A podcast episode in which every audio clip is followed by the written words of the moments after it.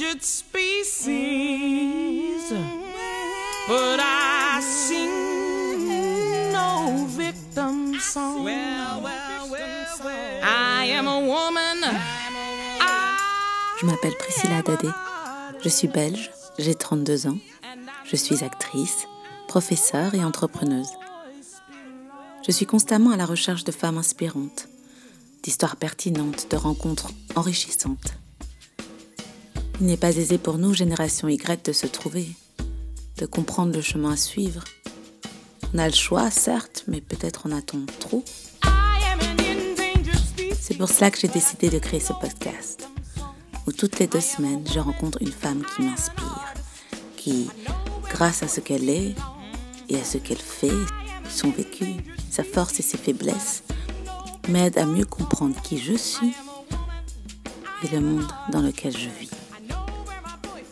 Ces rencontres, je souhaite les partager avec les femmes et les hommes qui, comme moi, sont en quête de sens, de compréhension et de réponse. Bienvenue dans Elle m'inspire. Aujourd'hui,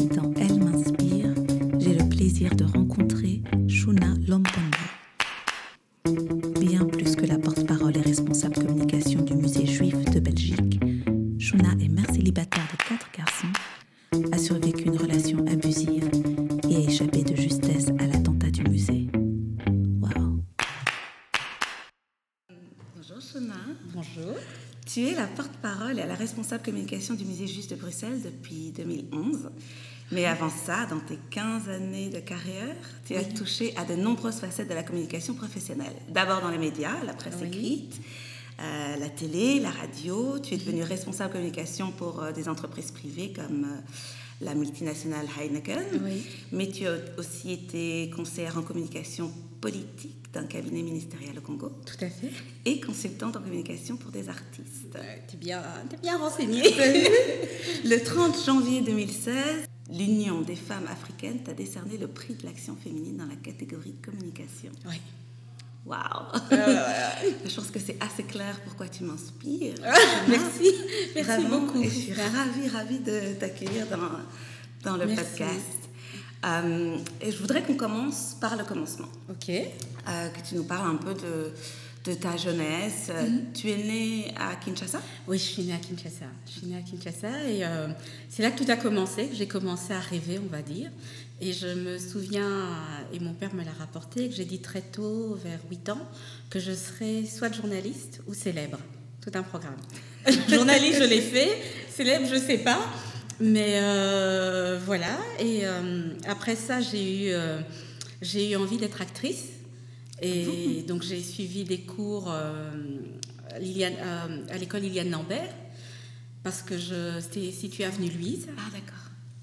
Voilà, et mes parents m'ont un petit peu recadré, je dirais, ou un peu tué le rêve en me disant qu'ils voyaient très mal leur fils mettre à embrasser des hommes au cinéma, que c'était pas un vrai métier. Voilà, donc ça m'a, euh, ça m'a, je dirais, ça m'a un peu cassé mon, mon, mon rêve, et puis, et puis j'ai fait de la communication.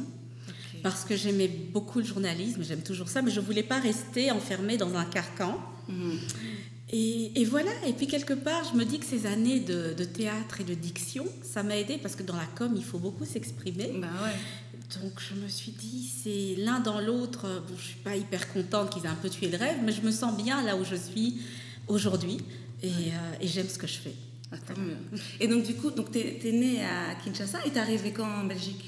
Alors c'est un peu compliqué ça parce qu'en fait il n'y a pas vraiment d'arrivée comme ça. J'étais, je suis née à Kinshasa, j'ai étudié je dirais euh, maternelle, primaire à Kin, puis je suis venue en Belgique, puis je suis repartie au Congo et je suis revenue après mes études pour mes études supérieures. Comment ça se fait que tu as fait tant d'allers-retours Pa- parce que mm, déjà par les fonctions de, de, mon père qui devait se déplacer aussi, il était chef d'état-major des armées euh, au Zaïre à l'époque. Il était, c'est le premier amiral. euh, euh, du Zaïre, euh, après le Congo indépendant, il avait des hautes fonctions, il était également diplomate, donc il voyageait, il voulait pas toujours embarquer, délocaliser, enfin la famille dans ses différents voyages.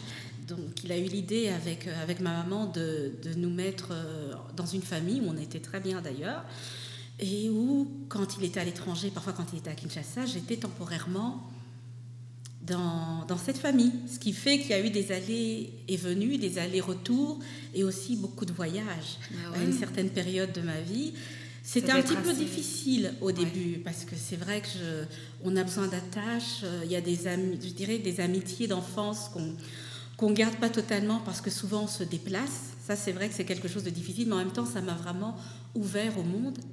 Et comment tu as, vécu alors avec, euh, bah, j'imagine, la culture belge quand tu étais en Belgique, et la culture congolaise, et puis tous ces voyages. Enfin, Est-ce que, au niveau de l'identité, de qui tu es, comment est-ce que tu as réussi à gérer ces deux? Écoute, c'est là que j'ai vu que j'avais une grande faculté d'adaptation. Parce que je ne me rappelle pas qu'au niveau identitaire, pour moi, c'était compliqué. Dans le sens où, déjà, à Kin, à Kinshasa, à la maison, je mangeais à la fois de la nourriture locale et de la nourriture euh, qui pouvait être de la gastronomie euh, européenne, pas que, pas, que, pas que belge. Donc, de ce côté-là, dans les aspects euh, culture, culinaire, ça n'a pas été compliqué. Maintenant, euh, si j'ai eu des soucis euh, euh, d'adaptation, c'était peut-être plus parce que mes parents me manquaient. Ça, c'est vrai qu'à un moment donné, c'est un petit peu difficile de ne pas avoir sa, de pas avoir sa maman, d'aller en internat. de- ça, c'était peut-être le changement. Mais je me souviens pas que ça a été compliqué. Je vois des photos euh, à l'école, par exemple quand j'étais à Nivelles, je vois une photo qu'une amie a postée une fois sur Facebook et que ça m'a assez étonnée. Tous les élèves étaient ensemble, ils étaient tous blancs, et la seule qui était à l'écart, c'était moi. Oh non Ah ouais, ouais. Alors, euh, j'avais, euh, j'étais petite, j'étais en primaire. Alors, je, ça m'a pas parlé à ce moment-là, mais ça m'a énormément choqué à l'âge adulte de voir ça. Parce que c'était vraiment pas un petit écart, genre là, non. Ils étaient tous groupés et moi j'étais vraiment à l'écart. Et tu ne te souviens pas de ça? Non, je me souviens pas, je me souviens pas de ça, mais je me dis, une enfant ne sent pas forcément ces choses-là. Parce que quand on est enfant, on voit pas le, le mal ou des choses comme ça. Mais là, c'était très. Euh... Il faut pas dire qu'on n'a pas fait exprès. Ah bah ouais. Ah ouais, voilà. Et donc c'était souvent... euh, donc tu étais dans des internats, Ouais. ici, et à Kinshasa aussi? Non. Non. Là, c'était à l'école Non, non, là c'était à l'école. J'ai fait l'école française. J'ai fait euh, un lycée qui s'appelle le lycée euh, Motema-Pico, qui veut dire le lycée Cœur Vaillant. Et euh, qui était une école où j'avais des pro... Disons qu'au lycée français, c'était des professeurs français. Et au lycée euh, Cœur Vaillant, c'était des professeurs euh, congolais. Et je garde euh, de très bons souvenirs des deux. Des très bons souvenirs des deux. Ce qui est assez étonnant, c'est qu'au lycée français, c'était plus un peu, je trouvais, une certaine élite, parce que tout le monde ne pouvait pas être dans, un, dans, dans une école consulaire, déjà par rapport au coût. Et c'était une jeunesse dorée, très capricieuse. Et au lycée Cœur Vaillant, je dirais, c'était vraiment la possibilité d'être confronté à toutes les classes sociales de la population. Et c'est bien parce que ça vous, ça vous montre tout de suite à quel point vous êtes privilégié aussi. Mm. Et ça vous permet d'être confronté aux difficultés des autres. Ce qui est important, je trouve, pour, que, pour se construire dans l'avenir. Oui, tout à fait. Donc j'avais vécu un peu comme une punition que mon père m'envoie là-bas. Mais. euh, Tu sais pourquoi il avait fait ce choix? Mais, mais je pense que c'est qu'à un moment, il, il- on n'en a pas vraiment discuté, mais je crois qu'à un moment, euh, il voulait éviter qu'on soit voilà, euh, inconscient et, et capricieux. Je ne dis pas qu'au lycée Descartes, qui est le lycée français, ça formait des inconscients et des capricieux, mais je veux dire, c'était tout un groupe une certaine élite euh, d'expatriés et de et d'enfants, je dirais, de, de locaux, mais qui avaient certains privilèges. Et là, je pense, et je ne crois pas me tromper, que c'était vraiment l'occasion de, tu vois, de nous confronter à la réalité, à la réalité du pays. Et je l'ai mal vécu au début, mais ça m'a vraiment aidé à me construire. Et ça m'a aidé à devenir euh, quelqu'un qui soit euh, bien ancré dans la réalité Mm. et qui soit consciente euh, des privilèges qu'elle avait et ouverte aux autres.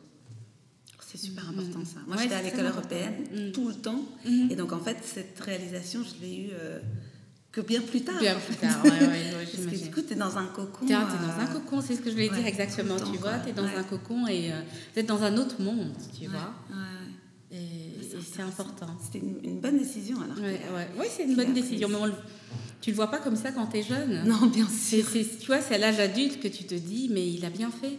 Parce que ça a fait de moi aussi la femme euh, que je suis. Ça m'a. Ce côté euh, euh, indépendant, parce que si je voulais la facilité, je ne serais pas restée en Belgique. Je serais restée au Congo parce que tu as un nom qui a fait l'histoire, mais j'ai voulu me faire mon prénom aussi et tracer ma propre route. Et donc le nom, c'est le nom de ton père. Oui. Et tu peux euh, parler un peu de lui? Enfin, Qu'est-ce que tu as Il est toujours vivant? Oui, il est toujours vivant. L'image que tu as de lui quand tu étais plus jeune, euh, qui, qui il est pour qu'on comprenne un peu plus euh? Mais écoute, l'image que j'ai de lui euh, aujourd'hui, c'est la même que j'avais de lui jeune. Un- pour moi, c'est un héros. C'est un héros pas par rapport aux fonctions qu'il a eues, parce que c'est quelqu'un qui a une grande carrière militaire. Ça a été le premier amiral du Zaïre. Euh, Il a été chef d'état-major des armées, mais héros parce que c'est un homme euh, intègre. Ça lui a valu beaucoup de problèmes euh, à l'époque. Et c'est quelqu'un qui a fait l'histoire et qui assumait aussi parfois les mauvais côtés de cette histoire parce que ça, ça, ça colle au personnage. Avec l'image que j'ai de mon père, c'est quelqu'un qui sait prendre ses responsabilités. Et je pense que j'ai hérité ça de lui parce que, je, ayant eu des enfants euh, jeunes, euh, tu vois, assez tôt, et euh, on me demande souvent, mais comment tu fais pour euh, gérer ça toute seule Parce que les papas sont invisibles? Mais je pense que c'est le fait d'avoir été élevé par quelqu'un qui, qui a ce sens élevé des responsabilités, qui les assume. Que voilà, de ce côté-là, je, je pense que j'ai hérité de lui, même s'il y a ma part aussi. Bien sûr. Et ta mère, elle était présente euh, dans ta jeunesse? Tout à fait, tout à fait, beaucoup. Tout comme papa, quand j'étais euh, quand j'étais à l'étranger, un petit peu moins. Mais c'est une euh, parmi les, les femmes marquantes de ma vie, euh, il y a elle. C'est une femme déjà indépendante aussi. D'ailleurs, Elle a rencontré mon père quand elle était aux affaires étrangères au Congo, donc qui travaillait, qui est devenue par la suite, euh, je dirais, labellisée épouse d'eux. Mais elle a eu une carrière, elle a travaillé et elle a décidé aussi quelque part de, de se consacrer à son mari et à ses enfants. Mais c'est quelqu'un de- avec une très très forte euh, personnalité et, et je trouve euh, très avant-gardiste pour une, euh, pour une femme de l'époque.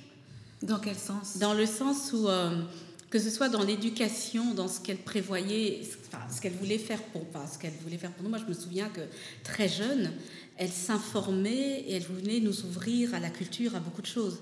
Donc ma mère, n'ayant pas grandi dans un milieu privilégié, parce qu'elle venait d'une d'une famille très pauvre, je veux dire, où euh, la maison était en terre. wow. Mais très tôt, elle a voulu s'élever dans la société. C'est pour ça qu'elle a travaillé. Et euh, quand elle a eu des enfants, en tout cas moi je suis sa fille aînée, je sais qu'elle m'a dit qu'elle était en train de, de collecter certains magazines et elle regardait ce que Grace Kelly faisait à ses filles. Et elle, euh, voilà, elle voulait faire des choses et avoir d'autres idées par rapport à l'éducation de ses enfants en fonction de ce qu'elle glanait euh, à l'extérieur. Donc c'est de ce côté-là, pour, pour cette époque-là, pour cette femme africaine-là, je dirais c'est des démarches qui n'étaient pas du tout communes. Oui, parce que là, on parle de quelles, euh, quelles années, plus ou moins? Alors ma mère, elle est née en 48 et elle m'a eu à 24 ans. Ouais, Tu vois. ouais, donc, Donc, euh, super avant-gardiste. ouais, tu vois, c'est assez, euh, assez tôt. Quoi. Et elle a eu combien d'enfants? T'as combien de frères et sœurs? Alors, oui, oui, oui, j'ai euh, perdu un frère et j'en ai encore un qui est euh, dans les affaires et j'ai deux sœurs. Et toi, t'es l'aînée. Et je suis l'aînée. ouais, ouais. Et au niveau des, hum, du coup, de la différence entre l'éducation euh, des filles et des garçons, t'as senti qu'il y avait une différence? Parfois, oui. C'est vrai que parfois, je me souviens d'une anecdote. Un jour, je restais avec mon, mon, mon jeune frère, qui aujourd'hui est euh, un super papa d'ailleurs, est marié. Et euh, il faisait pas la vaisselle. Donc un jour, j'ai décidé de compiler toutes les assiettes, je les ai déposées sur son lit pour qu'il les retrouve sur son lit. Ma mère m'a appelée, elle m'a fait une crise en disant que, en me demandant si je voulais que, que, que son fils devienne efféminé, parce que j'étais en train de, de, lui, voilà, de lui imposer de faire euh, la vaisselle. Mais en même temps, je, je, je comprends parce que c'est toute une culture. Parce que c'est toute une culture déjà, je dirais, par rapport à la place qu'on donnait aux femmes. Et, et ce qu'il y a d'assez extraordinaire, c'est que pour certaines femmes, c'est même pas quelque chose d'imposer qu'elles n'aiment pas. Elles ont vécu dedans, été élevées dedans, et au fond, elles aiment ça. Moi, je me souviens que mes tantes euh, euh, au Congo me disaient, écoute, euh, si tu veux être une bonne femme, une bonne épouse et tenir ton mari, c'est la cuisine et le sexe. Mm. Donc euh, voilà, donc c'est quelque part, et elles, elles le faisaient avec beaucoup de plaisir. Elles attendaient avec beaucoup de plaisir euh, leur, euh, leur époux quand il revenait. Donc c'est même pas une contrainte pour elles. Donc je comprends un peu ce, ce cheminement-là, Mm. avec lequel je suis pas forcément d'accord, mais bon voilà, c'est c'est- c'était, je dirais, dans, dans la culture et, et dans l'air du temps à ce moment-là. Parce que toi, j'imagine, euh, on saute un petit peu, mais tu as quatre fils Ouais. Et tu, tu peux leur dire que tu, tu leur donnes une éducation. Du coup, ils font la vaisselle? Ah oui, bien sûr. Et, et pas que ça, je t'avoue que je leur donne même tous les samedis, on a décidé d'avoir euh, euh, une heure de conversation euh, par rapport aux femmes et au respect des filles, parce que j'ai des petits garçons. euh, Ils ont quel âge, qui- tes fils? Alors, l'aîné, il va avoir 23 ans, le second a, a 21 ans, et euh, 22, pardon, et le, euh, le troisième 10 ans, et le dernier 8 ans, que des mecs. Ouais. Oh, wow. Tu vois, donc j'ai quatre fils, trois papas différents. Tu vois, donc euh, je leur. On a. c'est- il n'y a pas longtemps que j'ai décrété ça, en fait, euh, qu'on aurait ces moments de conversation avec le grand qui est ici, parce que mon aîné est en Angleterre à Bath, où il fait des études de graphic design. Mais euh, lorsque j'ai vu, tu sais, cette, euh, que j'ai lu les témoignages, et c'est des choses qu'on sait, parce que on a tout été malheureusement confrontés à du harcèlement, tu vois, donc c'est des choses que tu sais. Et moi-même ayant été euh, victime de violences euh, conjugales, je trouvais important euh, voilà, de parler à mes enfants, de leur expliquer, de leur inculquer le respect vis-à-vis des femmes, de leur aider à comprendre, à comprendre aussi les, les- les filles, à les respecter pour les plus jeunes et les femmes demain. Pour que voilà pour euh, parce que je ne pense pas au début je me disais ils sont élevés par une femme. Donc ça viendra mais non ça vient pas comme ça de façon innée faut leur expliquer faut leur parler. J'explique à mes fils que quand ils me racontent qu'un copain a soulevé la jupe d'une fille que ça ne se fait pas qu'elle n'est pas d'accord qu'elle n'a pas donné son consentement. Et je me rends compte plus on a des discussions et plus c'est des bases qu'il faut mettre et que nous, en tant que parents, on a vraiment la responsabilité de préparer cette génération pour que demain, il n'y ait plus euh, de MeToo, de choses euh, similaires ou de grandes campagnes euh, de ce type. C'est génial. Ça ouais. devrait être euh, obligatoire dans tous les foyers. Parce que c'est vrai, après, euh, on parle beaucoup, euh, enfin, beaucoup moins maintenant, mais de, de ce que les victimes auraient dû faire, ou, etc. On parle souvent des femmes. Et en fait, même dans les chiffres, j'ai remarqué, on dit euh, il y a eu tant de femmes qui ont été violées cette Mhm, année. Et on ne dit pas il y a tant d'hommes qui ont violé. Oui, tout à fait. Tout à Et fait. rien que de le mettre dans ce sens-là. C'est toujours, on parle toujours des femmes, de, Mhm. et on, on pense jamais à qui à les viole. Qui les viole, tout à fait. Et, euh, et c'est vrai que c'est les, enfin, c'est majoritairement les, les hommes et, et de commencer au berceau. Moi, je suis à fond pour l'éducation. Je trouve qu'il faut faire ça. C'est super. Parce que ils ils le- tu vois, ils vont pas le. C'est vraiment ce que je pensais au début. Je me disais, mais bien sûr qu'ils ne viendront pas comme ça. Ils ont été élevés par une femme. Ouais. Bien sûr que non. Et puis les cas que j'entends, tu vois, euh, certains hommes violents, certains ont été élevés par une femme. Mm. Tu vois, je crois qu'il faut vraiment le, le tran- leur transmettre euh, le respect, l'amour, le sens des responsabilités. Parce que combien de femmes ne se retrouvent pas comme euh, dans mon cas avec des papas qui, qui abandonnent leurs responsabilités, ils font pas grand-chose. Mm. Tu vois Moi, j'aimerais bien aussi me dire, je fais pas, mais si je fais pas, qui le fera? Tu Ouais. vois Et ça, je trouve que c'est important pour que ça devienne, pour que ces garçons aujourd'hui deviennent des hommes responsables, euh, des hommes Ça, c'est quand même assez. euh, ça arrive souvent. Moi, je rencontre beaucoup de mères célibataires, Ouais, ouais, plus que de pères célibataires. ouais. Et comment ça se fait que c'est souvent les mères qui prennent cette responsabilité? Mais déjà, je pense que dans, de par la loi, en fait, en général, c'est la femme qui a, c'est la maman qui a souvent la, la, la, la garde, je dirais, si elle est alternée, c'est différent, mais qui a souvent le, je dirais, le, pas le poids de la garde, parce que ça, ça a un côté péjoratif, mais qui garde majoritairement l'enfant.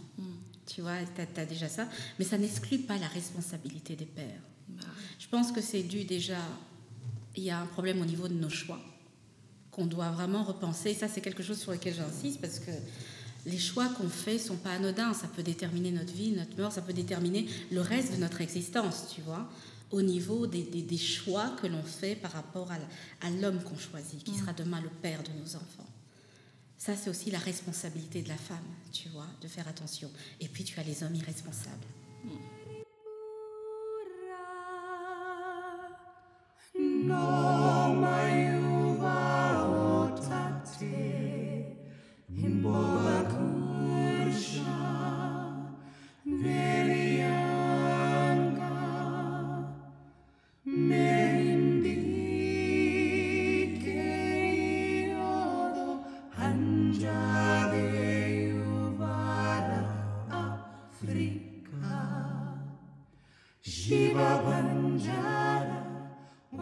Alors, comment est-ce que tes parents ont réussi à transmettre l'amour de leur pays? S'ils je- l'ont fait. S'ils l'ont fait, c'était naturellement. Enfin, pour ma mère, c'était. euh, je trouve qu'elle sublimait ce pays déjà dans ses tenues. Ma mère, je l'ai vue. C'est vraiment très tard que je l'ai vue s'habiller à l'européenne. Déjà elle-même étant euh, couturière et styliste, elle avait des tenues euh, où elle s'habillait en pagne, mais que je trouvais extraordinaires, qui, euh, qui, je trouve, sublimait l'élégance de la femme africaine. Donc ça, je pense que ça a été euh, dans son élégance, tu vois, ça m'a vraiment donné l'amour de ce pays. Tu vois, quand tu montres, quand tu, tu, tu montres un pays dans ce qu'il a de beau, tu le valorises Ah ouais, c'est quelque part pas surprenant que l'on, quand on voit quelqu'un originaire d'Afrique subsaharienne, on le regarde avec mépris, parce que qu'est-ce que les médias vous montrent? Que la pauvreté, que ceci. Mais quand on montre ce qu'il y a de beau, je dis pas qu'il n'y a pas de pauvreté, mais il y a aussi la culture, la richesse de la culture. Quand on montre euh, ce qu'il y a de, d'élégant, de beau, ce qui valorise ce pays, vous, vous l'aimez, vous le respectez tout naturellement. Puis à l'aimer aussi. Les plats, j'ai été élevée euh, au pondou, j'ai été élevée euh, euh, aux bananes plantains. J'ai donc oui, c'est des senteurs et puis euh, et j'ai eu la chance de pas vivre qu'à Kinshasa. J'ai été au village où est né mon père. Donc j'étais à Kinshasa, j'avais, je me rappelle, à l'époque les gros euh, cellulaires, et j'allais au village, tu vois, je me retrouvais euh, sans la possibilité d'avoir des accès au téléphone, avec cette vie rustique. Euh, enseignée par ma grand-mère qui nous disait bon si vous traversez euh, si vous allez d'un point à l'autre attention s'il y a le serpent tu sais que tu dois faire ça ça ça ça ça mais qui pour nous était euh, cette vie dans laquelle vivaient des gens qu'on aime et qu'on respecte alors ça m'a ça m'a donné euh, l'amour de, de ce pays, l'amour de mes origines. Et je suis très heureuse que mes fils, quand j'ai quand j'ai décidé de quitter la Belgique, qui était ce chez moi pour retourner euh, chez moi au Congo, soient venus et pu aussi connaître euh, leurs origines de cette manière-là. Donc toi, tu arrives à transmettre aussi, euh, à leur transmettre cet amour? Oui, oui, oui, oui, tout à fait. Mais moi, je le fais euh, pour les grands. Ils ont vécu là aussi. Mm. Donc, je n'ai pas transmis. Cette... Pour les plus jeunes, je leur en parle. Mm. Je leur en parle. euh, On parle aussi de l'art, de l'art tribal de chez nous.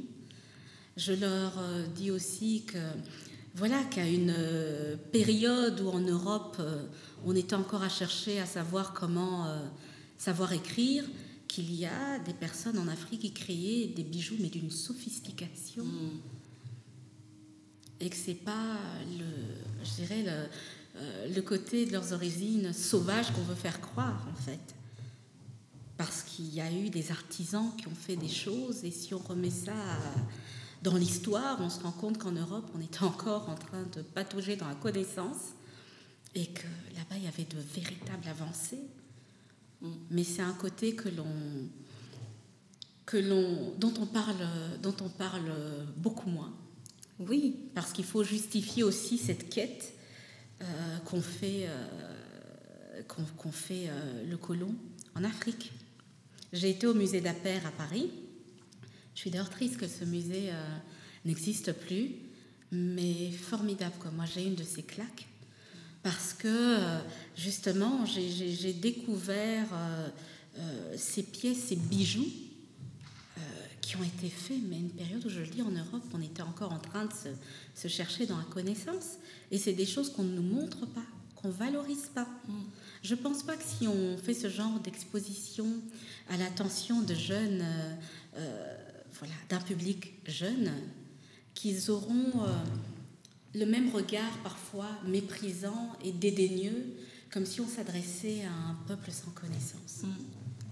Et c'est pour ça que j'ai envie de, sans dénuer le côté pauvreté qu'il y a, mais j'ai pas besoin d'aller en Afrique pour voir la pauvreté. Je la vois quand je suis à Bruxelles. Mm. Donc, euh, sans, sans, sans, dire que tout est rose et tout va bien, mais il y a des choses magnifiques. Mm. Et je crois qu'il faut leur apprendre ces choses magnifiques-là pour qu'ils soient heureux d'être ceux qu'ils sont aujourd'hui, c'est-à-dire des Belges, mais originaires d'un pays qui a produit des choses magnifiques mm. et qui a, qui a fait naître des personnes euh, magnifiques. Ouais, mais ça, ça, rejoint une question que j'avais, euh, et là on fait un peu un saut, mais il y, a, y, a, un débat autour de la question juive et la question des colonies euh, africaines et enfin, le rapport qu'on a avec ça. Et souvent, moi d'ailleurs j'ai une amie qui fait une thèse là-dessus, mhm. euh, qui essaye de comprendre pourquoi est-ce que euh, on connaît plus l'histoire de la Shoah que l'histoire des colonies.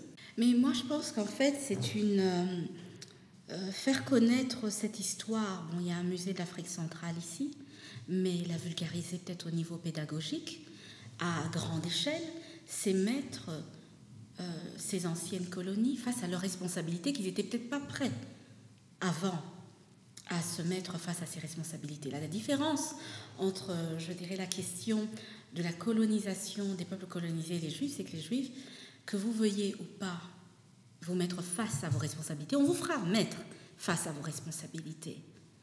Donc je pense qu'aujourd'hui, il y a des voix qui s'élèvent, et c'est pour ça qu'on entend de plus en plus de personnes qui disent, euh, et des collectifs de mémoire, assez, ça suffit. Mm. Maintenant, ça doit se savoir. Et je l'ai vu aussi parce que euh, quand on voit aujourd'hui qu'H&M fait euh, une publicité avec un jeune, un jeune noir et que, que l'on met le singe le plus cool, je veux dire, avant, je crois que ce serait passé sous silence, hein, mais maintenant on a compris qui a un réveil de cette génération qui veut plus laisser passer les choses. Et grâce à, au pouvoir euh, voilà, du web, on réagit. Mm. donc, peut-être que c'est en train d'arriver en fait. Je pense que c'est en train d'arriver et bientôt ce sera plus une question. C'est vraiment en train d'arriver. Et je, pense, euh, je pense que les communautés juives ont, eu euh, cette volonté farouche justement à un moment où nous, peut-être qu'on laissait encore passer certaines choses, de décider qu'on laisserait rien passer. Et c'est ce qui fait que ça reste une question d'actualité. Je pense pas que ce soit qu'une. Je pense qu'il y a de part et d'autre toujours une volonté de d'étouffer certaines questions, mais à la réaction qu'on a face au problème. Les uns ont décidé que vous le vouliez ou non, ça restera un dossier sur la table, parce que ce qui s'est passé est horrible. Et nous, on a trop, trop supporté. Hmm. Je me souviens que j'ai vu un jour euh, chez Thierry Ardisson un, un homme d'un certain âge très respectable d'ailleurs, dont je crois les parents étaient les gardiens justement des portes d'esclaves et tout, et qui a écrit un ouvrage, et qui disait aussi que c'est scandaleux parce que on a, on a pris des personnes, ma, mon arrière-grand-mère, elle a eu un fils. Et on lui a dit un jour que ce, cet homme, comme il était beau et valeureux, donc le, frère de, mes deux grands, de, ma grand-mère et de ma grande-tante, a été embarqué probablement en Amérique. Elle n'a jamais plus de nouvelles.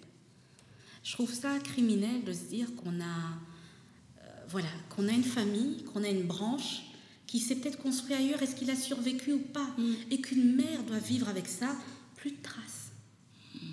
On ne sait pas où il était, on ne on sait rien. Elle a eu un fils qui été embarqué.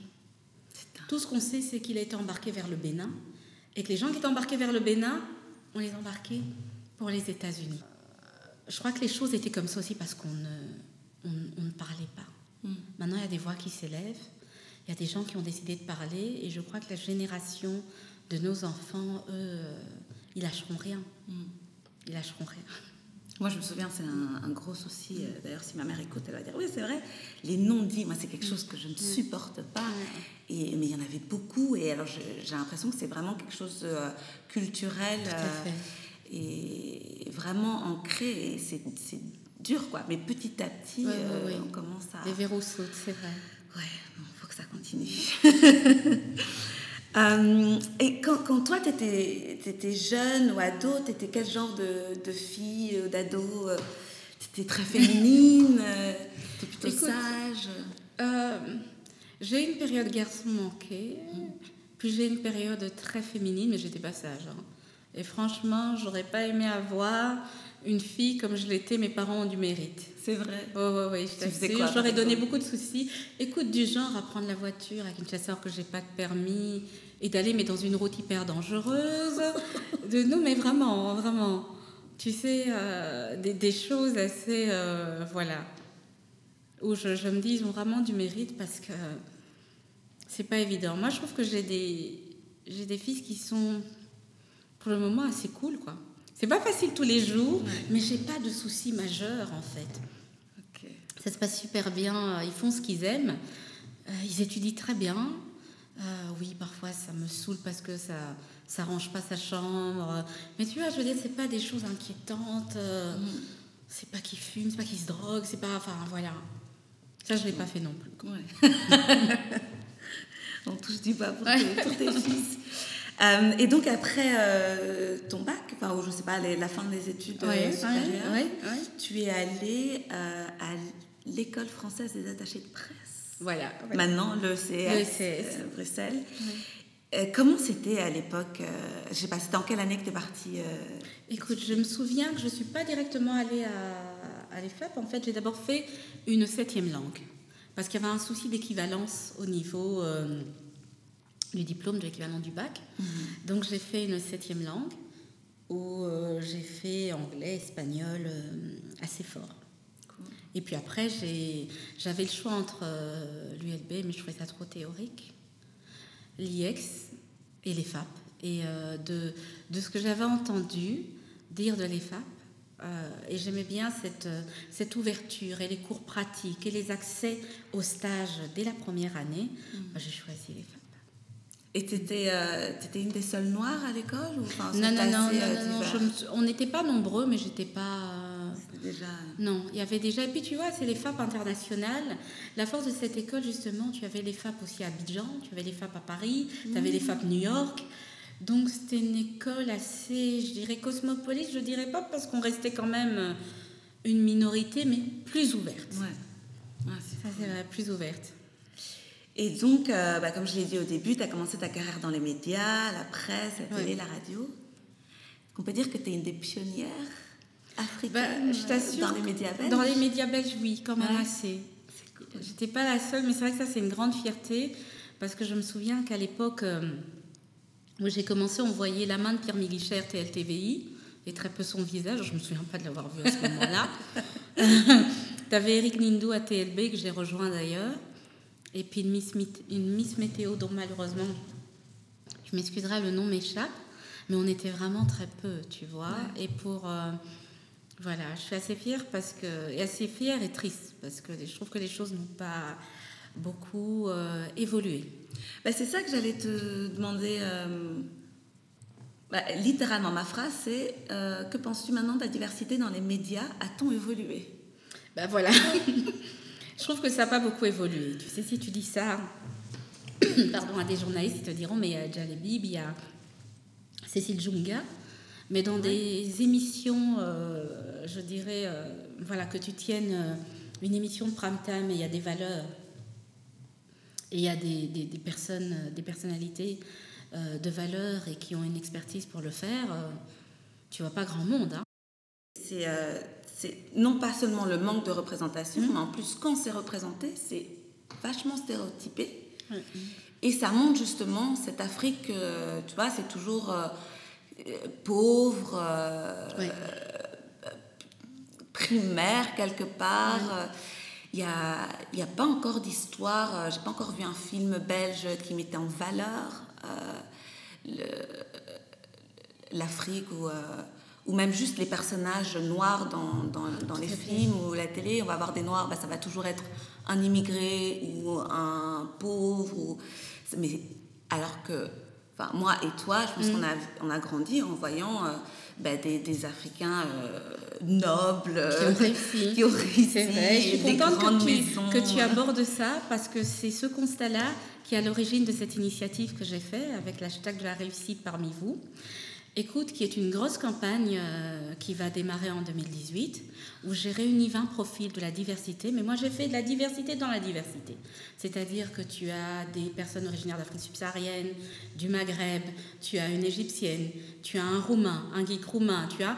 Et en fait, on est parti, je suis partie de cette idée de cette photo euh, que tu dois connaître parce que tu, es actrice de Vanity Fair d'Annie Leibovitz où tu voyais une vingtaine d'acteurs dans le Vanity Fair. Alors tu imagines cette photo mais avec 20 profils de personnes issues de la diversité qui ont réussi. Ah, génial. L'objectif, tu vois, c'est de répondre avec panache, tu vois, avec élégance et humour aux préjugés, lutter contre les stéréotypes et donner de nouveaux rôles modèles dans cette société. Ah. Tu vois, et montrer, oui, il y a, voilà, les, les- par exemple, si tu as un chercheur polonais, ils ne sont pas tous euh, ouvriers du bâtiment. Non. Tu vois et, euh, Ou même, je dirais, si, si tu. Je, vois par exemple le profil de Serge qui a créé une application qui vise à, à reconnaître les faux médicaments. Tu vois, les, les faux médicaments en Afrique. Voilà, donc on a cette personne originaire d'Afrique subsaharienne, c'est c'est pas tous des, des balayeurs de rue.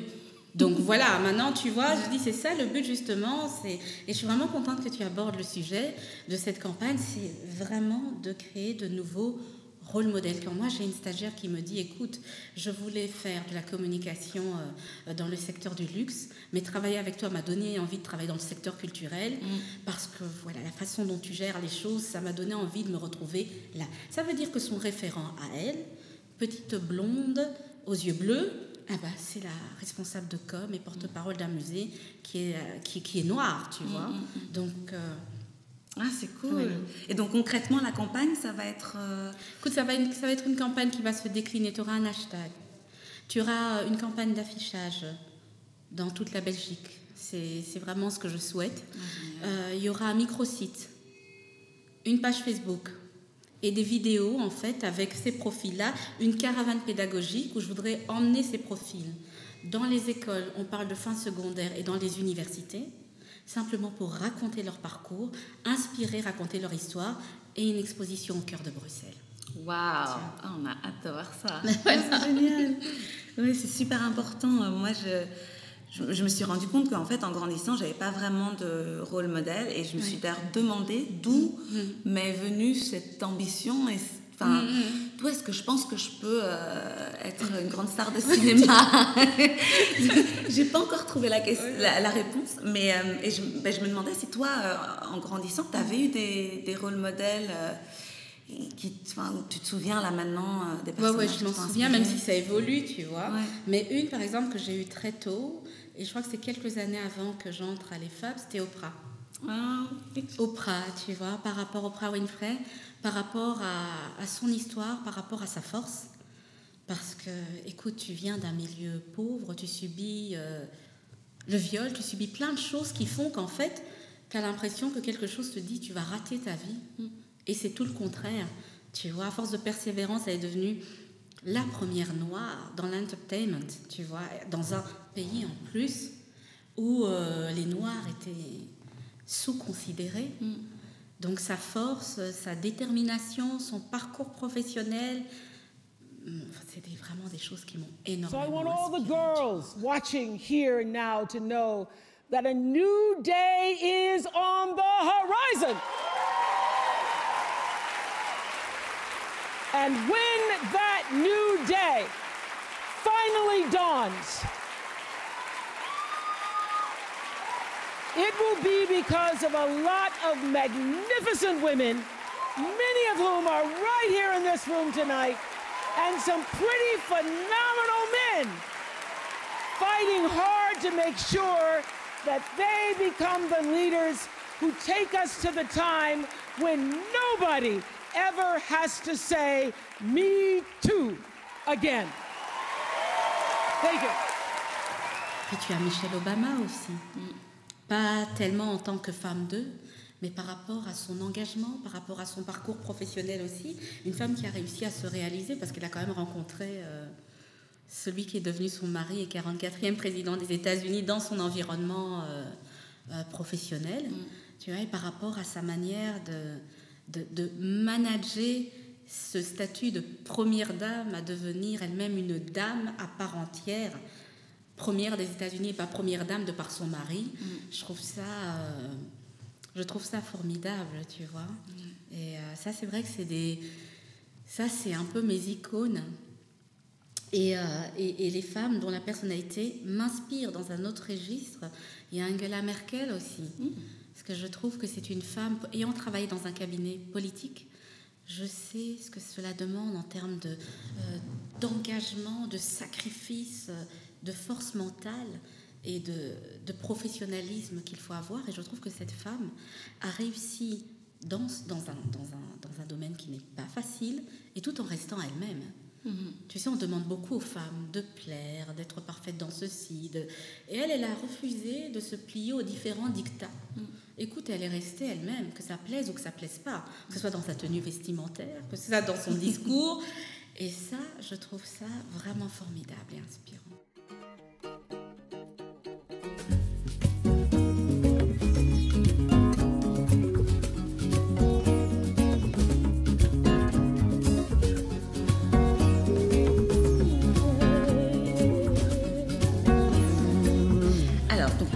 Tu étais dans les médias et puis tu es passé à la communication. Oui. Pourquoi tu as fait cette transition? Déjà parce que j'aime bien découvrir de nouvelles, euh, de nouvelles choses, tu vois. Et je, je pense que c'est très anglo-saxon en Belgique. On aime bien rester là où on est, pas bouger. Mais, mais voilà, moi je veux dire, c'est- c'est c'est pas que c'était un divorce, genre ça me plaît plus et puis je m'en vais. C'est vraiment l'envie de découvrir euh, d'autres. euh, je dirais d'autres euh, facettes euh, euh, de, mes qualités professionnelles. Et il y a eu cette... en fait, j'ai fait Carrière Africa, qui est une grande foire de recrutement pour l'Afrique, et où mon profil a intéressé différentes, multinationales. Il y avait L'Oréal pour l'Afrique du Sud, il y avait les téléphonies mobiles et Heineken pour le Congo. Et je me suis dit, tiens, c'est une belle façon de, d'allier euh, un retour euh, aux sources et, euh, et un super, une, belle offre professionnelle.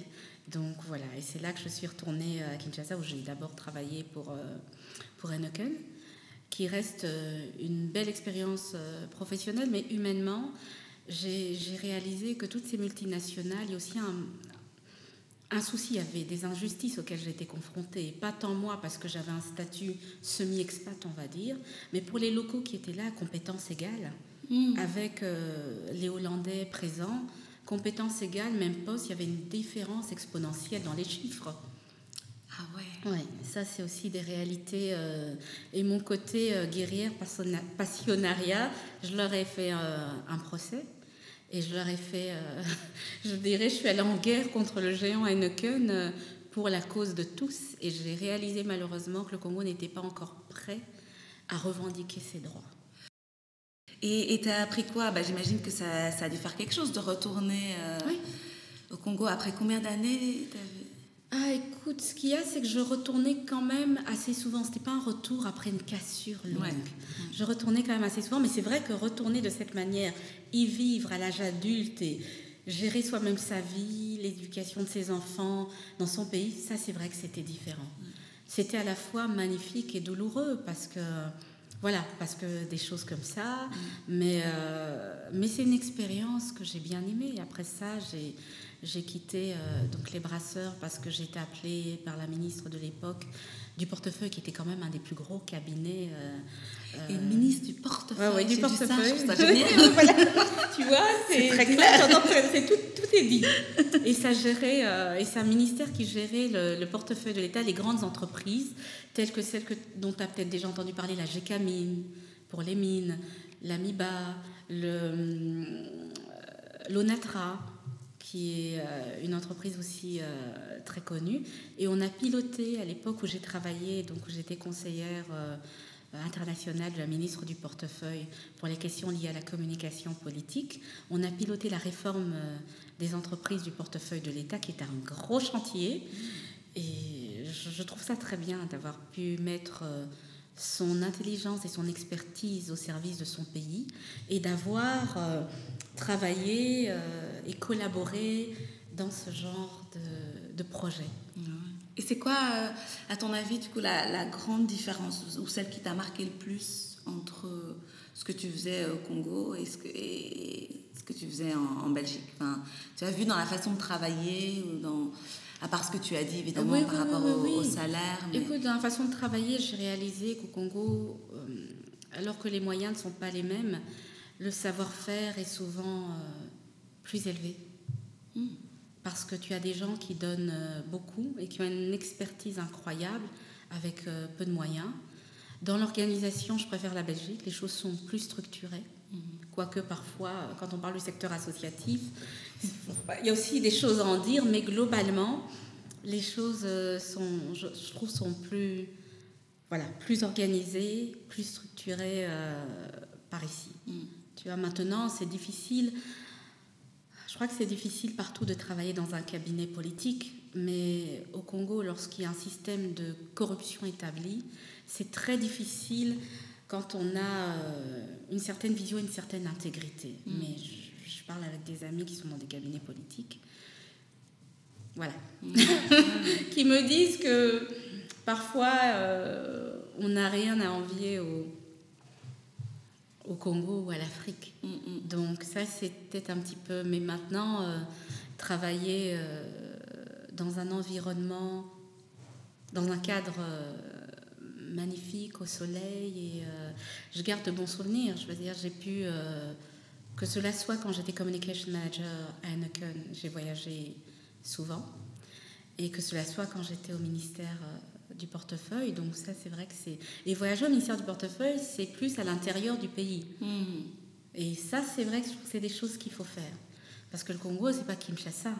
Non, bien sûr. Voilà, j'étais à Bumba, c'est des coins où à partir de, de 4 heures, euh, 5 heures, tu mets ta main, tu la vois pas parce qu'il fait tellement noir Ah ouais et que l'électricité n'est pas aussi euh, optimale euh, que dans la capitale. Donc c'est des choses qu'il faut connaître, c'est des choses qu'il faut avoir Ouais. pour comprendre que le travail ne se résume pas à la capitale et qu'il y a des choses à faire. euh, il y a des choses à faire euh, là-bas aussi. Mm.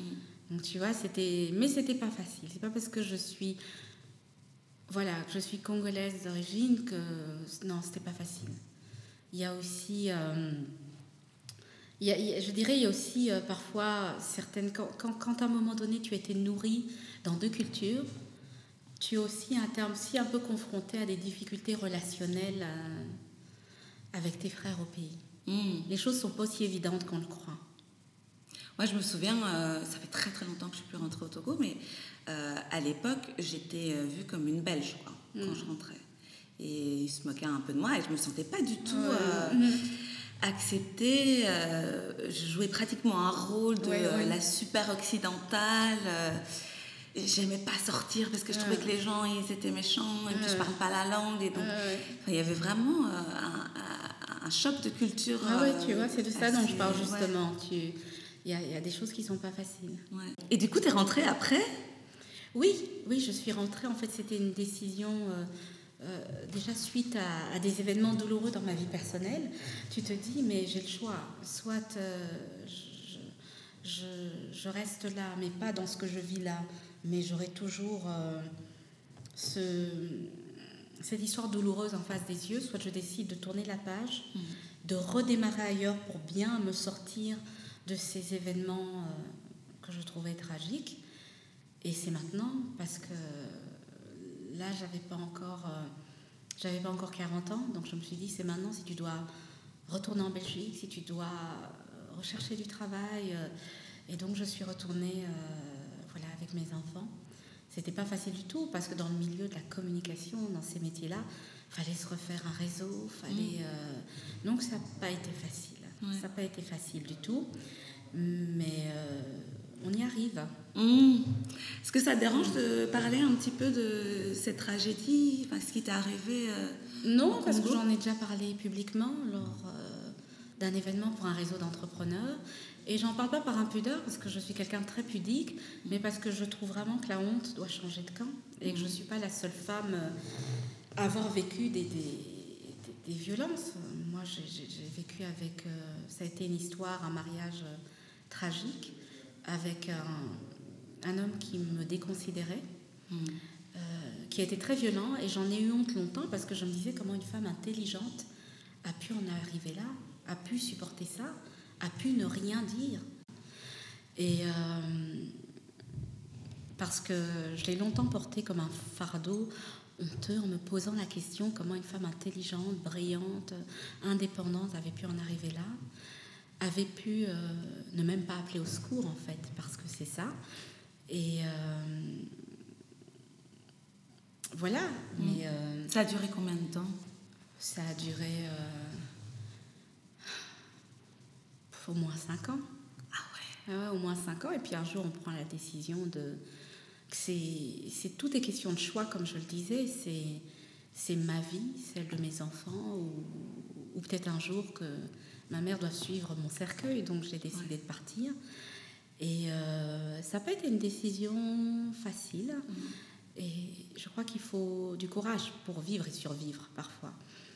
Et donc voilà, ça, ça, ça a justifié mon, mon, mon retour, l'envie de mettre une distance qui soit même géographique par rapport à, à ces faits-là. Ouais. Et ça n'a pas été facile non plus parce que je revenais avec, euh, avec une certaine histoire qui n'était pas facile et puis il fallait se reconstruire, Bien sûr. chercher à, à chercher du travail. euh, euh, et pour mon, mon fils fort qui a 10 ans aujourd'hui, c'était euh, qu'il s'adapte à un autre, euh, un autre euh, mode de vie parce que quelque part, euh, humainement, c'était dur, mais professionnellement, j'avais tout un certain confort que quand on est revenu, Mmh. Voilà. C'est pas pareil. c'était pas pareil. Ouais. Mais justement, tu dis comment est-ce qu'une femme intelligente a pu se retrouver dans cette situation? Est-ce que tu as trouvé la, la réponse à cette question? Mais moi, pour moi, la réponse, c'est qu'en fait, dans ce genre de situation, on te conditionne, il m'a conditionné. Mm. Pour te dire tout simplement, moi, je regardais des photos de moi euh, il y a quelques années. J'étais dans le 36-38. Mais à l'époque, je me trouvais énorme parce que la personne que j'aimais le plus au monde me rappelait que j'étais grosse. Et quand je, vois ça, et je me vois aujourd'hui, mais que je me sens tellement mieux dans ma tête et dans ma peau, voilà, c'est parce que le, quand on vous brise de l'intérieur, tu perds tes moyens. C'est pour ça que c'est, je crois que c'est très important d'être, euh, voilà, d'être. euh, c'est pour ça que je parlais des choix aussi pour les femmes. Je De- du choix de l'homme de- du choix de l'homme, des choix de vie qu'on fait. euh, ça englobe tout, c'est très très important. Et au niveau du soutien, parce que je me dis, s'il si y en a qui écoutent et qui, justement, traversent ça, que- j'imagine que tu devais pas être... euh, Ou est-ce que, tu, justement, tu étais entourée, mais tu trouvais pas... Pourquoi est-ce que tu n'en as pas parlé Comment... Mais parce que j'avais honte en fait. Ah. C'est ça, c'est c'est pour ça que je dis que la honte doit changer de camp. Ouais. Encore ces non-dits, honte de- d'être dans cette situation. D'être une femme battue. Voilà, voilà. Ouais. Et euh, c'est pour ça que j'en ai pas parlé. Que tu dis, je laisse quelqu'un le faire sur moi. J'essaye de comprendre d'où venait cette honte. Non, non, mais en fait, euh, elle venait déjà du fait qu'on te met dans un conditionnement que, euh, voilà, que t'es pas belle, t'es pas intelligente. Enfin, c'est, c'est, Une sorte de lavage de cerveau. Oui, c'est souvent, je dirais, le, le- la manière dont agissent des pervers narcissiques, en fait. Et, et ça, ça brise de l'intérieur. Ça brise, ça brise, ça brise. C'est ça je trouve que c'est important de se répéter. Je, je crois que c'est facile d'aimer les autres, mais il faut s'aimer soi. Mm. Parce que quand on s'aime soi, on aura facile à aimer, euh, à aimer les autres aussi. Je crois que c'est très très important de s'aimer soi et de se rappeler qu'on est une belle personne, qu'on est quelqu'un qui a de la valeur. En tout cas, je le répète souvent à mes fils. Et, mais j'imagine pendant ces cinq années d'abus, tu as continué ta vie? Enfin, tu, as, tu Ah, travaillais. travaillais. Ah oui, je- tes enfants, là, j'élevais t'avais mes combien enfants, d'enfants euh, Là, j'en avais. euh, J'en avais trois et puis euh, j'ai perdu, j'ai- perdu ma seule fille d'ailleurs. Ah, ah bon? Ouais. Oh. Donc voilà. Oui, oui. Et ça, c'est aussi un, un des détonateurs en fait. Oui, on se met en mode opérationnel. On, on, on bosse, on travaille, on... la vie continue. C'est incroyable. Et, et- mais cette force, justement, tu penses que tu l'avais en toi? Parce que souvent, moi, je me demande, j'ai l'impression qu'il y a deux sortes de personnes dans le monde. Il y a ceux qui, comme Oprah, comme toi, qui vont vivre quelque chose de horrible, et qui, mais qui vont réussir à se relever et, et- et- et transformer toute cette euh, souffrance en quelque chose de positif. Est-ce que tu es d'accord avec ça? Ou est-ce que tu penses qu'en fait, on peut cultiver, on, on peut, on vient pas forcément d'un, d'un pôle ou d'un autre. Non, je suis pas tout à fait d'accord, d'autant plus que je trouve que même si c'est très euh, valorisant ce que tu dis, mais ça donne l'impression en fait qu'il y a des gens qui sont prédisposés à s'en sortir, ce qui n'est pas vrai, parce que c'est un peu dénuer la souffrance et le travail qu'il a fallu pour remonter à la surface. Non, c'était dur. Si on a tenu, en tout cas dans mon cas propre, c'est parce que si j'ai si tenu, c'est moi ce qui m'a fait tenir, c'est la prière et mes enfants. Ça a été euh, la prière euh, et euh, parce que je suis croyante, parce que je suis chrétienne, ça a été, je dirais, ma bouée de sauvetage. C'est de, de, moi c'était ça, c'était très clair. C'est c'est la prière. Et puis mes fils, de se dire même quand on a envie de sombrer, c'est que et eux, après moi, qui va s'occuper euh, qui va s'occuper d'eux.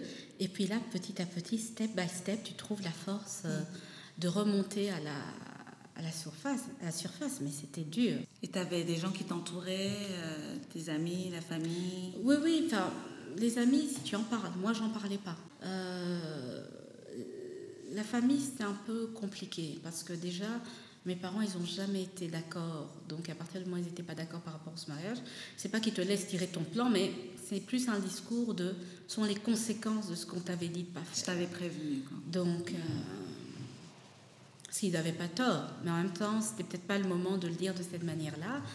Euh, donc, comme je le dis, ça a été, euh, ça a été très difficile, mais on peut s'en sortir. Et je crois que c'est ce que j'ai envie de, de, de, de garder. C'est pas facile, ça se fait au prix de, de, larmes et de beaucoup de souffrances, mais on peut se relever et on peut, et ça peut devenir encore euh, mieux qu'avant. Si j'avais pas traversé euh, cette euh, voilà, ces souffrances endurées dans le mariage, je n'aurais peut-être pas été en mesure d'affronter l'innommable que cette tragédie du 24 mai, un attentat sur mon lieu de travail. On va revenir Donc ça, Ouais. ça m'a permis de, ça m'a aidé à affronter, euh, à affronter le, le futur. Ce passé m'a aidé à affronter le futur.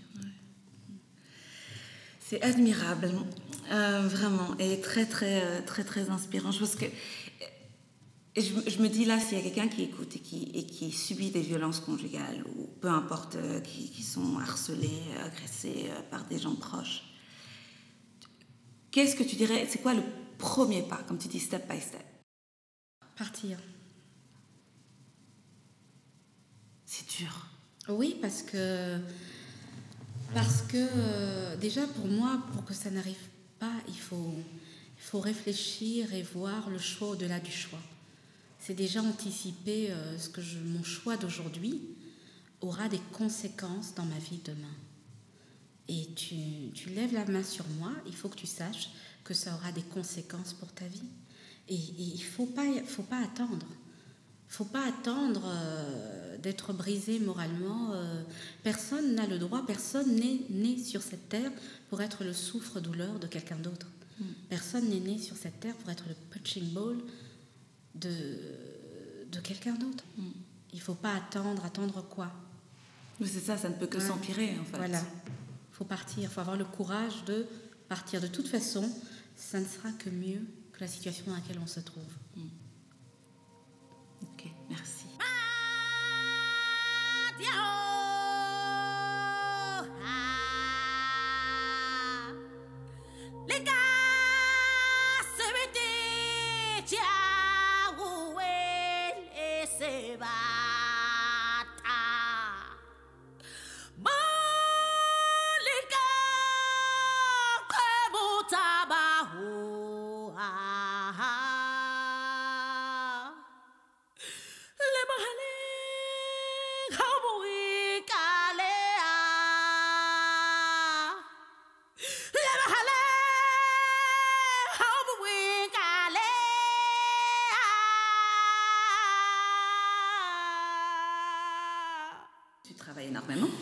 Tu as quatre garçons Oui. et tu es mère célibataire. Comment ou est-ce que tu es arrivée à trouver l'équilibre vie de famille et vie professionnelle?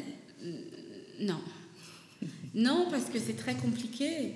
C'est très compliqué. Moi, j'ai des périodes où mes fils me disent qu'ils me voient passer quand j'ai énormément d'événements, comme c'était le cas quand j'ai reçu euh, euh, dans ces soirées littéraires que j'ai lancées au musée et que j'ai accueilli euh, dernièrement Olivier Guez, prix Renaudot 2017. C'était un temps de préparation de, de folie. Et en même temps, j'avais une conférence que je devais donner ailleurs. Donc, même à la maison, j'étais. euh, je me souviens qu'un jour, mon fils était dans le bain, j'étais avec mon ordinateur dans la salle de bain, en train de lui parler. En même temps, j'étais sur l'ordi, comme ça, assise à côté. Donc, c'est pas facile, mais comme je le dis souvent, j'ai fait la paix, je suis pas une mère parfaite. Et ça, je crois que les femmes, il faut vraiment se, arrêter de se mettre des targets hyper élevés. On ne peut pas être euh, parfaite, super Wonder Woman dans tout. Je me dis, je fais du mieux que je peux. Je les aime, je les accompagne, je suis là, ils savent qu'ils peuvent compter sur moi. Je suis présente, ils savent aussi que, que, que travailler, pour moi, c'est pas qu'alimentaire, c'est, c'est, c'est une façon de, de m'épanouir aussi. Et je suis heureuse de faire des choses. de- je, je leur parle de mes projets, on en discute. Et que parfois, ça a des conséquences qui me voient moins. Mais en général, je m'efforce de rattraper ça. Mais euh, pro de l'organisation, ça, je le suis devenue avec le temps parce qu'il faut gérer entre les rendez-vous, aller les déposer à l'école, les chercher, c'est moi qui le fais. Et on discute souvent sur le retour de ce qu'ils ont fait. Et avant de dormir, euh, on se demande les uns les autres qu'est-ce qui était le meilleur moment de la journée? Ah, génial. Et on en parle. Maintenant, euh, maintenant, voilà, je suis pas, euh, je suis pas une maman, euh, une maman parfaite. Et c'est vrai que c'est très difficile pour pour une femme active de gérer, de gérer tout et travaillant dans la communication d'un secteur en crise, tel que le secteur associatif, où on demande beaucoup de rendement avec peu de moyens. Il faut aller chercher les financements et les financements, on les cherche quand et où? C'est en soirée. Donc, c'est sûr que ça, voilà, faut composer avec ça, que c'est pas évident et que ça doit amener euh, ce secteur-là à une réflexion aussi en ce qui concerne euh, les femmes et, le, et les méthodes de travail et euh, de nouveaux outils peut-être à créer, de, euh, de, nouveaux, de nouvelles méthodes à mettre en place. Penser aussi, euh, je dirais, télétravail, mais on en revient au même point. C'est que quand je suis à la maison, alors je suis au travail, je ne suis pas con- concentrée sur mes enfants, donc il faut penser différemment. C'est toute une réflexion euh, qu'il faut avoir. J'ai d'ailleurs animé, enfin, j'ai d'ailleurs euh, été invitée euh, dans un panel qui s'appelait Empowering Women dans le secteur culturel de Bimuseum, et c'était ça la discussion que nous avions avec d'autres expertes du secteur culturel, et j'ai évoqué ce problème que je, que je viens de te dire, et c'est pas évident. C'est pas Ouais. évident, et ça demande euh, de l'organisation, ça demande aussi des, parfois des sacrifices. Est-ce que tu arrives à parfois éteindre, euh, fermer l'ordi, Ah oui, euh, couper oui, le portable tout à fait. Maintenant, je le fais. Ouais. Maintenant, je le fais. euh, et le soir, je dors comme un bébé, j'ai pas de problème avec ça. Mm. Je pense qu'à un moment, il faut avoir des priorités. Et puis, euh, le travail, oui, mais demain, euh, si je suis pas là, ils vont me remplacer. Aussi exceptionnel euh, mon profil puisse être. Donc, à un moment donné, ah oui, oui, oui, pendant le- les vacances de Noël, je l'ai fait. et quand j'ai rallumé le téléphone, alors que je me souviens qu'on était en week-end, j'ai une chaîne de télévision qui me dit Mais on vous a cherché, on vous a cherché. J'ai gentiment rappelé que j'étais en vacances, donc en congé. Et voilà, et puis on réalise que la maison brûle pas, euh, c'est comme ça. euh, alors je me demandais, parce que tu as un fils qui est au conservatoire de Mons, oui, c'est pas le plus grand du coup, parce que lui il est en Angleterre, deuxième. c'est le deuxième, de 22 ans. Et euh, donc il fait de l'art dra- dramatique. oui, oui, oui, tout à fait. qui est un, un milieu déjà très difficile à la base pour n'importe qui, et alors pour un jeune noir euh, encore plus difficile. Et je me demandais comment est-ce que tu le prépares à- au fait que bah, c'est difficile pour un jeune noir, mais tout en l'aidant et en, en- en étant derrière lui, tu vois, mais en lui montrant, montrant la réalité. Écoute, déjà, euh, je voulais pas qu'il fasse un dramatique parce que je pas pour les raisons par rapport noir, mais par rapport au fait que je lui ai dit mais t'as pas envie de manger. J'ai dit C'est un des ai secteurs les les plus précaires aussi. Ils se retrouvent tous euh, professeurs dans des académies aigries parce que ça pas mal. ça- voilà, c'était plus pour ces raisons-là. Et je me souviens que sa prof d'art dramatique à l'Académie d'Ucle, Catherine, euh, Karine Seron, m'avait dit Mais écoutez, moi je ne l'aurais pas conseillé de faire le conservatoire parce que pour les Noirs c'est compliqué. Et je lui ai dit Vous savez, moi je me souviens que mon directeur à l'EFAP m'avait dit Chouna, postulez pas au magazine L'événement. Pour les Blancs eux-mêmes c'est compliqué, vous, ça ne marchera pas. Et j'ai été engagée. Donc, j'ai dit chacun son parcours, chacun son, son, son talent et chacun son étoile. C'est ce que j'ai répondu à Karine Seron. Et c'est à ce moment-là que je lui ai dit écoute, ça va être dur, mais tu peux y arriver. Parce que pour moi, ça a été dur. Je me souviens qu'on me tenait le même discours en ce qui concerne la communication. Beaucoup d'appelés, peu d'élus. C'est déjà compliqué pour les autres. Alors pour toi, il ne faut pas demander. Mais finalement, aujourd'hui, je suis très heureuse quand je croise des personnes que je ne connais pas, du secteur dans lequel je suis, dans, un, dans, dans une conférence, un colloque international, qui me disent Ah, votre nom, dans le milieu de la communication, on me l'a déjà cité deux fois. On m'a dit que vous étiez une des meilleures, c'est possible. Oui, ça te demandera de travailler plus dur. Oui, tu seras confronté à des injustices. Mais tu as du talent. Vas-y. Et ne laisse personne te dire le contraire. Accepte les remarques, ça fait grandir. Accepte les critiques, ça va t'enrichir. Mais sois sûr de qui tu es et de ce que tu as en toi. C'est ce que je lui dis.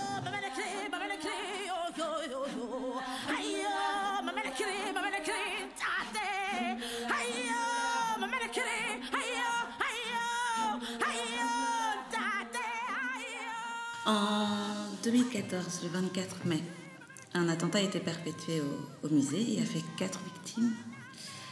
Tu devais être là, et- mais tu as changé d'avis à la dernière Oui, minute. c'est vrai. C'est ça. Qu'est-ce que. Et C'est quoi? C'était de l'instinct, de la chance? C'était euh, c'était une bénédiction surtout. Ouais. C'était parce que la veille, et je l'ai dit, je me souviens dans plusieurs interviews, j'ai fait un cauchemar horrible et j'ai eu un très mauvais pressentiment le matin. Et j'ai dit à mes fils que je sentais qu'il se passait quelque chose. Mais moi, je pensais à, mes- à mon fils qui est en Angleterre parce que les trois autres étaient avec moi. Hmm. C'est comme une mère qui sent quelque chose. Mais je ne liais pas du tout ça au travail. J'ai fait vraiment un horrible cauchemar qui me montrait que dans ce cauchemar, que ma vie était en danger, mais quelqu'un venait me protéger. Et donc je leur ai dit qu'on va aller prier. Et en général, je prie, je prie que le dimanche, je vais au culte le dimanche, pas le samedi. C'était un samedi, c'était le jour des élections. Et j'ai été dans une assemblée qui n'était même pas la mienne. Pour dire, j'ai vraiment fait des choses inhabituelles. Et, là, j'ai énormément prié. Et c'est sur le retour, par le coup de fil euh, d'une copine journaliste, dont le mari travaillait dans l'agence euh, immobilière juste euh, sur la rue, qui bah, c'est plus l'agence aujourd'hui, mais qui a vu le tireur partir, qui a appelé pour m'informer. J'ai cru au début une mauvaise blague. C'est là que j'ai compris ce que j'avais ressenti. J'ai dit plusieurs fois à mon fils, je ne sais pas ce qui se passe, mais il y a quelque chose. J'ai un mauvais pressentiment. C'est dingue. Et en fait, c'était. Voilà, et je me dis, c'était moi. C'est ça que je parle de bénédiction, parce que je dis, il n'y a pas d'autre mot, et je, je remercie Dieu de m'avoir préservé ce jour-là. Et euh, repenser à Alexandre Strens, qui était préposé à l'accueil, imitant mon assistant. Quelqu'un de chouette. On a l'habitude de dire des choses gentilles des gens qui partent, mais les gens qui me connaissent et qui l'ont vu chez moi, qui l'ont vu dans des événements, je l'ai emmené, savent que c'est l'un de mes rares collègues qui, qui, qui venait, je dirais, dans ma vie euh, privée, qui est venu chez moi, qui savait ce que. Voilà. Quelqu'un de. Un jeune qui avait toute la vie, tout l'avenir devant lui, passionné de, de politique. Et, euh, et on se dit vraiment à quoi ça tient la vie. Moi, je l'ai eu à 10 heures et je lui ai dit que je venais plus. Je me souviens qu'il m'a dit il y aura des tartes françoises pour les enfants. Parce que c'est ce qui m'a traumatisée. C'est pas tant ma vie, mais se dire que ce jour-là, si j'avais été, j'aurais été avec mes fils, qu'ils auraient joué comme d'habitude dans la cour, seuls, pendant que j'étais au bureau. Et là, quand on voit ce qui s'est produit, non seulement c'est ma vie, mais je dis, mais c'est celle des personnes qui me sont le plus chères qui a été euh, préservée. Et, et c'est vrai qu'on se dit qu'on est béni. C'est pas de la chance. Quand je repense aux larmes de la maman d'Alexandre, Je dis, on est, on est béni parce qu'on n'est pas plus méritant que les autres, mais on est encore là. Et c'est pour ça que j'ai envie de faire des choses aussi, pas que pour moi, mais qu'à un moment, la réflexion s'est posée, qu'est-ce que je peux faire pour les autres, pour la société, en dehors de râler et de me dire, mais pourquoi c'est toujours la même chose C'est poser maintenant la question différemment, qu'est-ce que je peux faire pour que ce ne soit plus la même chose? Donc après l'attentat, justement, donc il y a le traumatisme personnel, mais aussi le boulot qui a dû être mais quadruplé, enfin, je oui, sais pas, tout à fait, décuplé. tout à fait, tout à fait. Comment est-ce que tu as réussi à gérer les deux? Comment est-ce que tu as pu prendre soin de toi psychologiquement, euh, mentalement, émotionnellement, et en même temps être là pour le musée, donc prendre soin du musée aussi quelque part? Non, c'est vrai que c'était une période difficile, hein, mais je me souviens quand je suis arrivée sur la place, il y avait euh, des voitures de transmission, des camions de transmission, et je suis arrivée et directement j'ai entendu un de mes anciens collègues, euh, David Courrier télé Bruxelles, qui m'a dit Chouna, est-ce que ça va? Est-ce que tu peux être à l'antenne dans quelques, quelques minutes? Je me rappelle plus de ce que j'ai dit ce jour-là. J'étais même très surprise d'entendre et d'entendre encore des années après qu'on m'a dit que la déclaration que j'ai faite, euh, les gens avaient l'impression que c'était préparé. J'avais rien préparé. Je suis arrivée, je pense qu'on se met vraiment, comme j'ai dit, dans un espèce de, de mode opérationnel. Je suis arrivée, j'ai fait le travail. J'ai pas pensé aux victimes parce que j'allais sombrer aussi. Et euh, la force que j'ai eue à ce moment-là, je ne sais pas d'où elle venait, mais je pense que mes souffrances passées m'ont beaucoup aidé à surmonter ça. Et c'est vrai qu'il y avait beaucoup plus de travail. C'est vrai qu'il y avait beaucoup plus de travail j'envoyais jusqu'à deux communiqués par jour, tous les jours, y inclus les week-ends, parce qu'il fallait ramener le message au musée juif de Belgique. Et euh, là, on était en pleine communication de crise et c'est l'exercice, euh, je trouve, le plus difficile pour un communicant.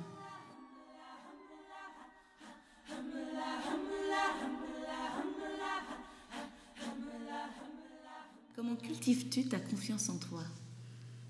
Alors là, est-ce que je la cultive? Je- J'essaye de me booster. euh, par exemple, le fait que, que- le fait d'être seule, c'est- pas évident d'être euh, d'être seule à, j'irai à 40 ans passés, ça fait un peu. euh, pour pas déprimer avec ça, moi, je, souvent, et ça fait rire mes copines, c'est que je me rappelle en me regardant que je suis belle et magnifique. Et, et ça m'aide, parce qu'en fait, euh, je me dis, si moi, si on ne le fait pas pour moi, que je ne le fais pas moi-même, autant que je me le dise à moi. Autant que je me le dise, euh, voilà, que je me le rappelle. Donc ça, c'est c'est un côté. Maintenant, dans le travail, euh, je ne veux pas dire... Je ne suis pas dans le doute en permanence, mais il y a beaucoup de remises en question. Mais ma confiance, elle monte au fur et à mesure des résultats obtenus et apportés. Et ça, ça m'aide à voir, euh, voilà, je fais un palier à un certain niveau, j'ose, je vois les, les résultats et les retombées euh, euh, nombreuses escomptées, et même au- au-delà, hop, ça me, ça me booste pour oser un nouveau défi. Ouais. Parce que j'aime les défis. Ça, c'est un truc chez moi, c'est... euh, voilà, je suis assez no limite de ce côté-là, vraiment. Je, je peux décider de choses dans ma tête et puis hop, en 24 heures, je prends un projet et je me dis, ça y est, je, je vais faire ça. C'est Et, génial. euh, et voilà. Tu pourrais souhaiter pour 2018 Alors que euh, de la réussite parmi vous, cette campagne-là, soit vue euh, en Belgique et au-delà, et, et d'être heureuse. C'est tout ce qu'on te souhaite. Super. Enfin, merci, merci, infiniment, Merci, merci beaucoup. Merci infiniment à Shuna de s'être livrée sans tabou. Et un tout grand merci à vous de nous avoir écoutés. Si vous avez aimé l'épisode, n'hésitez pas à le partager, à nous mettre 5 étoiles sur iTunes et à nous suivre sur les réseaux sociaux Facebook, Instagram, Twitter. At mon prisme. C'est at M-O-N-P-R-Y-S-M. Ce podcast ne serait pas grand-chose sans l'aide précieuse de notre partenaire, Jump. On se retrouve dans deux semaines pour un nouvel épisode de Elle m'inspire.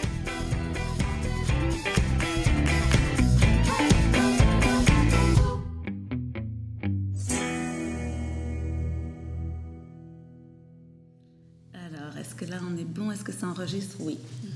T'es prête? Je suis prête.